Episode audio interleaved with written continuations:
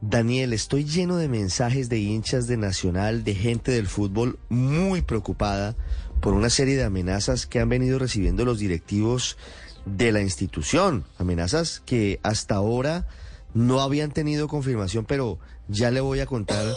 porque esto tiene desarrollos desde la capital antioqueña. En todo caso, esto no pinta bien y esto mancha lo que está ocurriendo con uno de los clubes más importantes del país, lo que hay detrás de aparentemente barras bravas, mal llamados hinchas, que están, estarían vinculados con estos tipos de intimidaciones. Sí, Ricardo, es que realmente la, ruptura es eh, total entre la afición de Atlético Nacional y la directiva justamente del equipo antioqueño, eh, sobre todo con eh, uno de los encargados, digamos, de la toma de decisiones, como lo es Benjamín Romero, que hace parte de la vicepresidencia del club en este momento, porque pues evidentemente para la afición de Atlético Nacional, su pasado vinculado con el conjunto de los millonarios es una de las principales razones para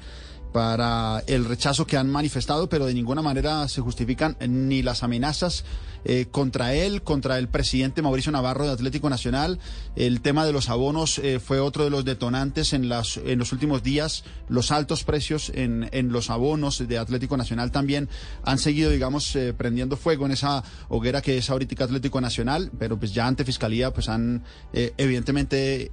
mostrado las denuncias y sobre las amenazas a la vida de Mauricio Navarro y también de Benjamín Romero. Pues todo es muy preocupante, Daniel, pero además abre una discusión que yo sé que es incómoda, yo sé que puede pisar callos, pero que en algún momento se tenía que abrir.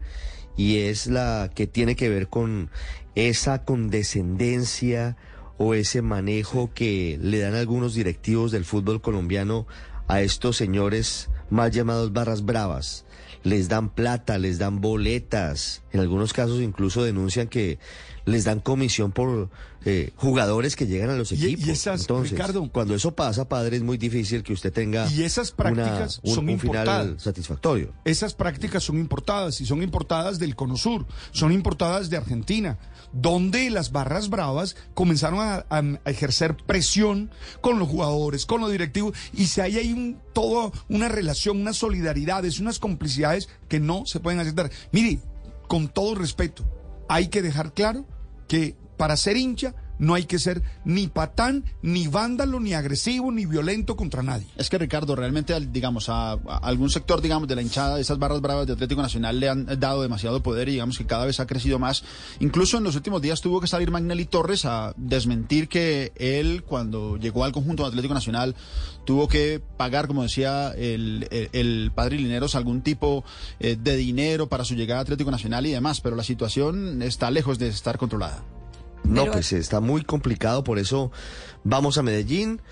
Héctor Santamaría, esto ya va en despachos judiciales, ya hay denuncia formal radicada por esas amenazas de algunos mal llamados hinchas en contra de los directivos del Atlético Nacional. Ricardo y compañeros, es que las amenazas de muerte, como lo advertía Daniel, fueron contra el presidente de Atlético Nacional Mauricio Navarro y el vicepresidente del club Benjamín Romero. En la denuncia que ya fue radicada ante la fiscalía y que se ha conocido, Navarro relató que desde el 15 de diciembre de este año comenzó a recibir mensajes amenazantes y también insultos, pero lo que más causó temor fue un paquete que llevaron dos hombres en moto hasta la portería de la unidad residencial donde vive, lo que obligó a un grupo de antiexplosivos a verificar su contenido. Al vicepresidente Romero le filtraron su número de celular y le mandaron cientos de mensajes amenazantes a través de la red social WhatsApp como fuera de Nacional, te vamos a matar, entre otras intimidaciones que también le escribieron a través de las redes sociales. Al respecto,